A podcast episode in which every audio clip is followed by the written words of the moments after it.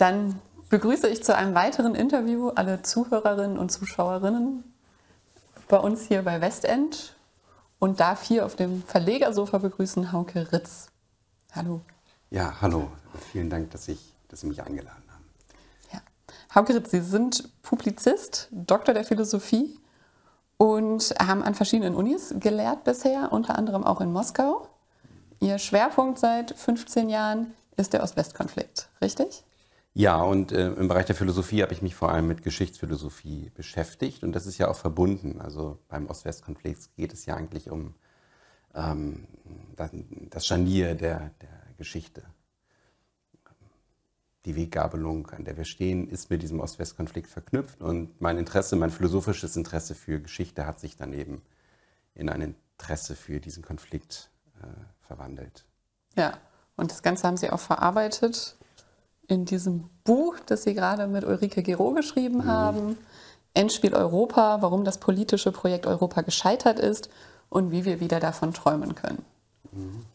Optisch auf jeden Fall ein sehr schönes Buch. Ja. Was war Ihre Motivation, dieses Buch zu schreiben? Ja, es hat sich zufällig ergeben. Also äh, ich, ich kenne Ulrike Gero ungefähr seit zwei Jahren und ähm, wir waren zum Essen verabredet und ähm, sie erzählte mir, dass sie ein Buch über die Krise Europas schreiben möchte, wo es aber auch um äh, den aktuellen Krieg in der Ukraine gehen sollte und die, die Teilung Europas, die daraus im schlimmsten Fall hervorgehen könnte. Und ähm, da sie aber auf diesem sich mit Russland jetzt nicht im Detail auskannte, ähm, bot ich ihr an, dass ich ihr vielleicht helfen könnte und aus dieser Hilfe wurde dann sehr schnell eine Co-Autorschaft. Und dann haben wir dieses Buch zusammengeschrieben in ziemlich kurzer Zeit. Also ähm, wir haben eigentlich erst Mitte August angefangen. Und ich hielt es am Anfang nicht für möglich, dass wir den Termin zur Frankfurter Buchmesse schaffen könnten. Aber wir haben es irgendwie doch geschafft. Mhm. In dem Titel haben wir Endspiel Europa und direkt mhm. darunter Europa sei gescheitert. Ja. Da ist meine Frage, was denn nun? Also wenn wir noch im Endspiel sind, dann haben wir ja eigentlich noch die Chance, Europa zu retten. Ja, wir haben vielleicht noch eine kleine Chance, aber es ist wirklich äh, kritisch. Ähm, Europa ist jetzt ja nicht ähm, äh, wie die USA eine Nation oder ähm, Europa ist ein Zivilisationsprojekt. Ähm, und äh, dieses Zivilisationsprojekt ist an bestimmte Kriterien geknüpft, zum Beispiel die Ideale der Aufklärung, aber auch ähm, äh, bestimmte Lehren, die wir aus der Geschichte gezogen haben, etwa nach dem Ersten und Zweiten Weltkrieg ähm, oder nach dem Mauerfall. Und äh, gemessen an diesen Kriterien äh, hat Europa seine zivilisatorischen Werte verraten oder befindet sich ähm, auf einem Weg, der es sehr weit von diesen Idealen wegführt ähm, und eigentlich diesen Kontinenten das Gegenteil dessen äh, verwandelt, was er sein wollte. Also wir haben nach dem Zweiten Weltkrieg gesagt, dass es nie wieder einen weiteren großen Krieg in Europa geben sollte. Wir haben nach dem Mauerfall gesagt, dass wir ein, eine stabile Friedensordnung unter Einbeziehung Russlands entwickeln wollten. Wir haben versucht, äh, Europa im Zuge der Europäischen Union, äh, ähm, das, das, Ideal war, Europa so zu einen, dass es gleichzeitig auch ähm, demokratisch ist, als, als Republik vereint sein kann, mit einem lebendigen politischen Prozess, der ergebnisoffen ist, der auf, dem, auf der geistigen Selbstverständigung der, der Bürger fußt. Und all diese Ideale sind nicht erreicht worden. Also die EU hat sich in ein technokratisches Gebilde verwandelt, äh, das eigentlich politische Prozesse nach unten diktiert, die auch nicht ergebnisoffen sind. Ähm, wir haben wieder einen Krieg mitten in Europa.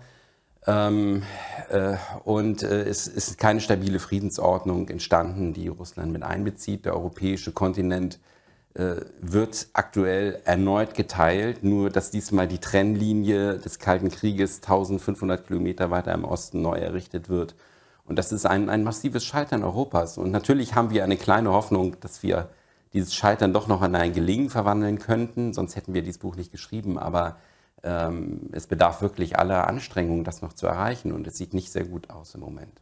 Okay, und wie könnte das gelingen? Wie können wir den Traum von Europa umsetzen? Ja, äh, ähm, wir schreiben ja, wir beziehen uns ja in diesem Buch auf eine, eine, eine Phrase, ähm, mit der oft die amerikanische Außenpolitik nach dem Zweiten Weltkrieg in Europa charakterisiert worden ist. Und äh, die geht so, ähm, äh, keep the Americans in, keep the Russians out and keep Germany down. Ähm, und tatsächlich ähm, ist folgt die amerikanische Außenpolitik seit 70 Jahren ungefähr dieser Setzung. Und äh, wir haben einfach mal äh, uns erlaubt, das umzudrehen. Das Verhältnis Deutschland, Sowjetunion, Deutschland-Russland mhm. mittlerweile und Deutschland-USA. Mhm. Also vielleicht erstmal, wie ist der Unterschied Deutschland-Sowjetunion, Deutschland jetzt Russland? Wie hat sich das verändert über die letzten 30 Jahre?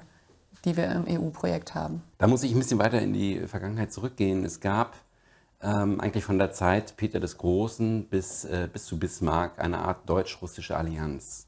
Also die, das war eine Zeit, wo Deutsch, die verschiedenen deutschen Staaten, die es im größten Teil dieses Zeitraums noch gab, äh, sehr eng mit Russland kooperiert haben. Die, die russischen Zaren heirateten in dieser Zeit fast immer nur deutsche Prinzessinnen. Ähm, und äh, es gab einen regen Wirtschaftsaustausch. Unter anderem ist in dieser Zeit sind äh, Hunderttausende von Deutschen nach Russland ausgewandert. Äh, oft haben Deutsche hohe Ämter im russischen Staat bekleidet. Ähm, Katharina die Große schaffte es sogar als deutsche Zarin zu werden. Dreimal waren Deutsche dort Kanzler. Und gleichzeitig war Russland diplomatisch in all diesen kleinen Ländern präsent. Ähm, auch wenn das so kleine äh, Fürstentümer wie, äh, wie zum Beispiel Weimar waren. Äh, und in dieser Zeit äh, der Kooperation gab es eine stabile Friedensordnung. Also Deutschland hatte in dieser Zeit nur Konflikte mit Frankreich, aber nicht mit Russland. Und man konnte sich damals auch gar nicht vorstellen, dass, dass äh, Deutschland mit Russland irgendwann mal einen Konflikt haben könnte. Und diese Allianz ist zerbrochen im Vorfeld des Ersten Weltkriegs. Es gab dann in der Weimarer Republik Versuche, das wiederherzustellen. Als dann die Nazis an die Macht kamen, ist es erneut gebrochen. Äh, dann kam der Kalte Krieg, der quasi eine Annäherung nicht erlaubte. Durch diesen eisernen Vorhang hindurch versuchten Willy Brandt und Egon Bahr alle Kanäle irgendwie zu nutzen, um wenigstens den Hauch einer Annäherung zu erreichen. Sie waren damit ziemlich erfolgreich. Die ersten Gasleitungen wurden verlegt. Dann kommt es nicht zuletzt auch durch die Ostpolitik von Willy Brandt und, und äh, Egon Bahr äh, zur deutschen Wiedervereinigung, die ja nur möglich war, weil auf russischer Seite das Vertrauen war man kann Deutschland trotz des Zweiten Weltkriegs wieder vertrauen und dafür haben Willy Brandt und Egon Bahr gesorgt.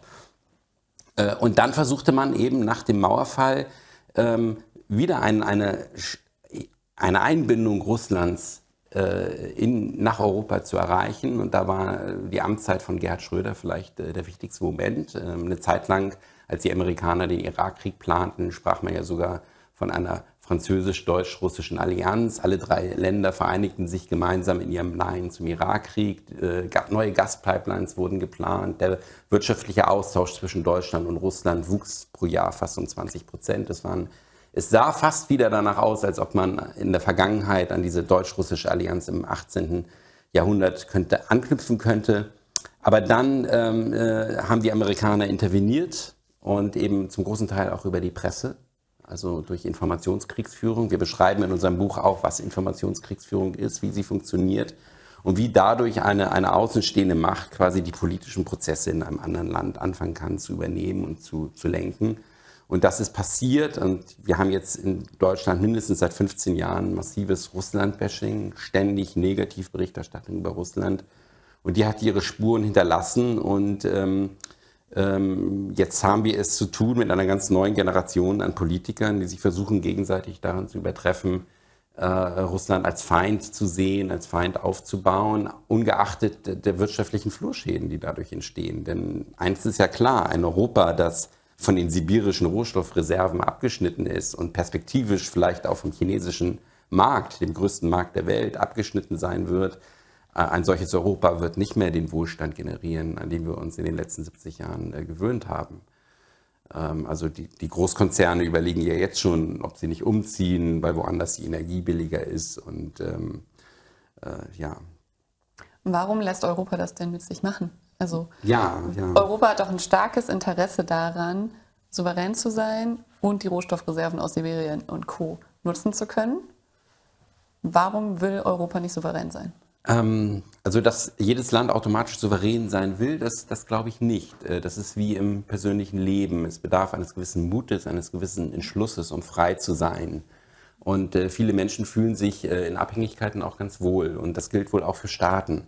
Wir haben es ähm, äh, in Deutschland, äh, Deutschland ist ja nach dem Zweiten Weltkrieg, es gibt, kann man jetzt lange debattieren, wie souverän ist Deutschland überhaupt nach zwei verlorenen Kriegen, aber ähm, wir, haben, wir sind stark eingebunden in die globalisierte Welt, in die NATO, in die Europäische Union. Und ähm, die USA haben hier in Europa und insbesondere in Deutschland fast einen Freifahrschein. Sie können hier alles machen. Sie können hier eine Atlantikbrücke aufbauen, die äh, Politiker äh, sozusagen bei ihren Karrieren begleitet.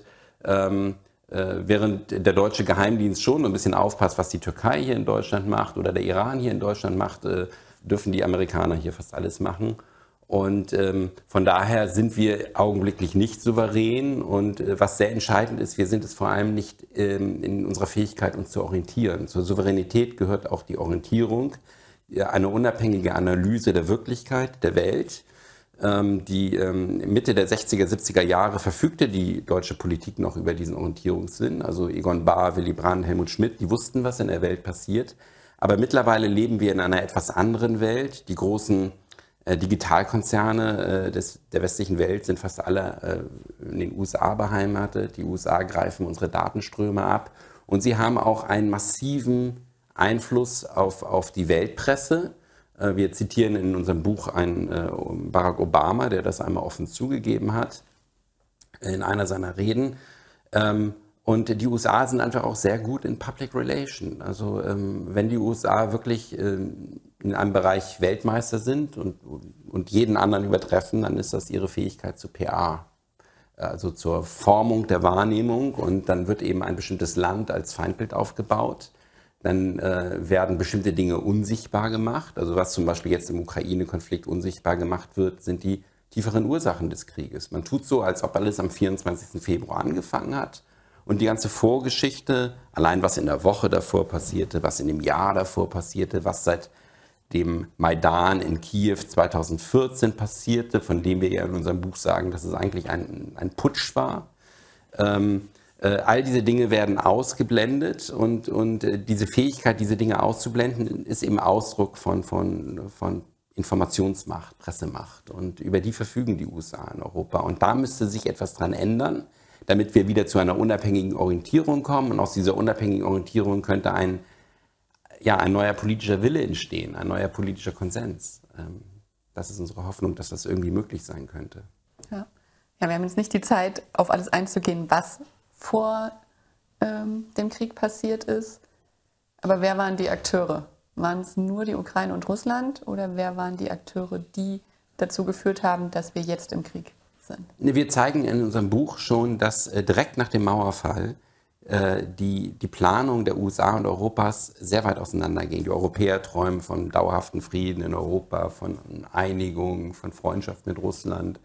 Ähm, und äh, die Amerikaner, äh, die haben gleich die Perspektive, unser Konkurrent ist jetzt gefallen, wir nutzen die Gelegenheit zur massiven Machtausdehnung, wir sorgen dafür, dass Russland dauerhaft schwach bleibt. Also die USA planen eigentlich schon also im, Dezember 1991 zerfällt die Sowjetunion und wir haben ein Zitat aus dem Februar 1992, sechs, sieben Wochen danach, wo schon daraus hervorgeht, dass die USA den nächsten Krieg planen.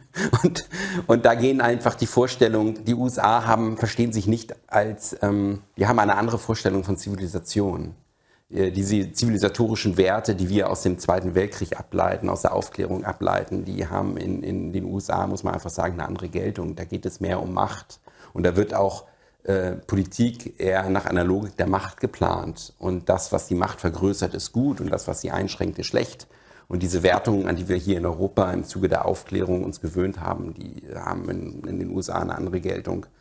Und ähm, ja, und diese, diese Unterschiedlichkeit schreitet dann fort. Ich hatte schon die, die Amtszeit von Gerhard Schröder äh, beschrieben.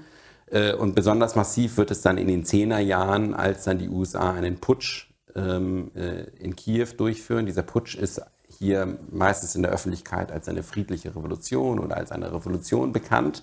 Da muss man aber wissen, dass Putsche heute anders durchgeführt werden als noch in den 60er, 70er Jahren. Also in den 60er, 70er Jahren, da haben die USA zum Beispiel 1973 in Chile einen Putsch durchgeführt. Sie haben einfach das chilenische Militär korrumpiert und Teile davon benutzt, um die chilenische Regierung unter Allende zu erschießen.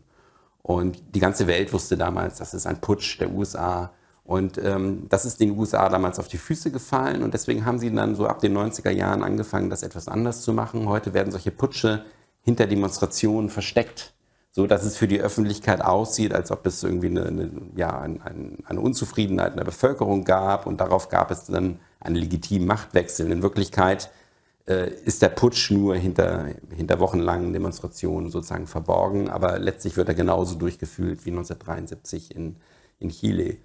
Und ähm, äh, ja, diese Dinge beschreiben wir äh, in, unserem Buch und äh, versuchen sozusagen durch das Bewusstmachen der Vorgeschichte äh, Alternativen denkbar zu machen. Und zwar einerseits Alternativen, die sich auf Russland beziehen und die Einbeziehung Russlands in eine stabile Friedensordnung, aber auch Alternativen in Bezug auf die Entwicklung der Europäischen Union.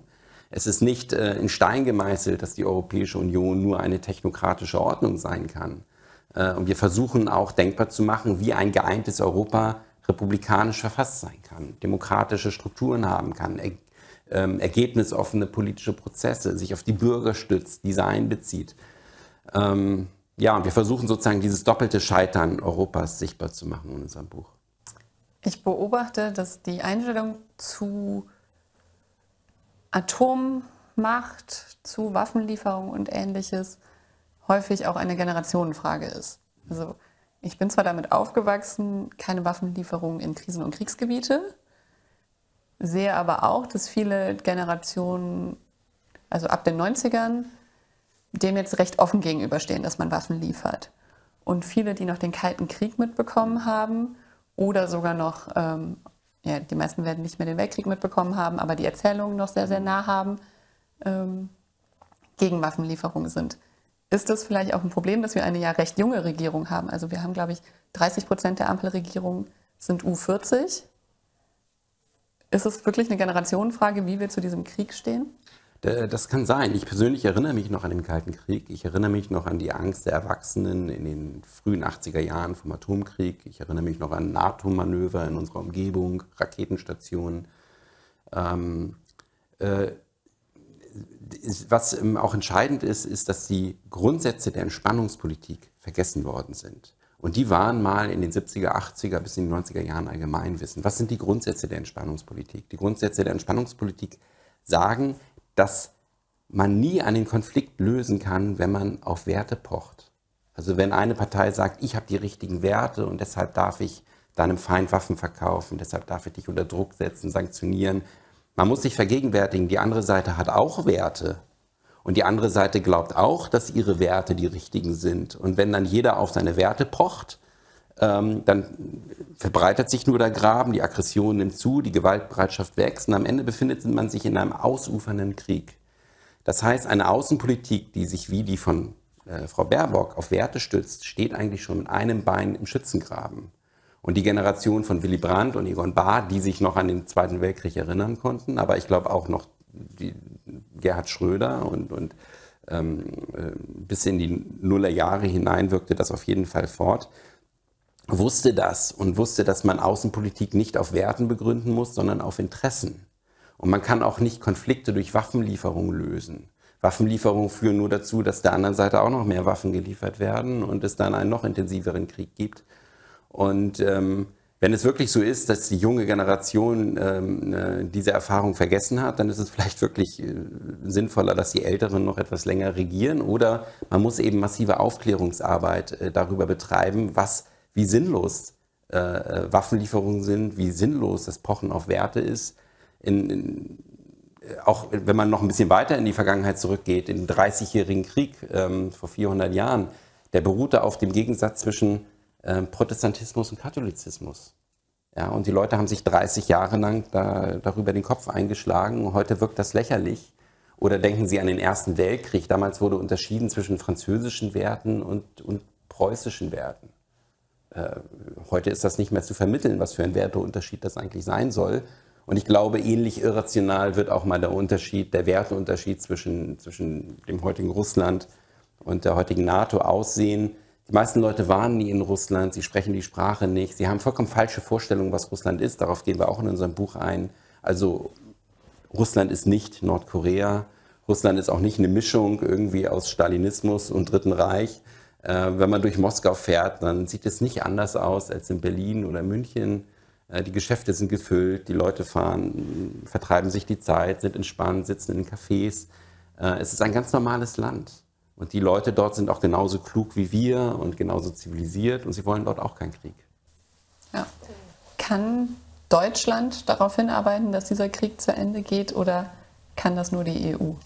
Ich würde sagen, Deutschland ist der Schlüsselstaat und ob es diesen Krieg gibt oder nicht, liegt in deutschen Händen. Und das ist das Fatale. Zum dritten Mal in der Weltgeschichte entscheidet Deutschland über den Dritten Weltkrieg. Nur, dass wir diesmal nicht die ausführende Partei sind, aber trotzdem das Zünglein in der Waage, dass es dazu bringen könnte oder nicht. Und alles hängt eigentlich von Deutschland ab. Und wir zitieren ja in unserem Buch George Friedman, das ist sozusagen der Chef eines privaten amerikanischen ja, Geheimdienstes, Think Tank. Und der gibt das auch zu. Der sagt sozusagen, äh, wie sich Deutschland entscheidet, entscheidet darüber, ob, ob es eben diese Trennung, diese Teilung Europas geben wird oder nicht.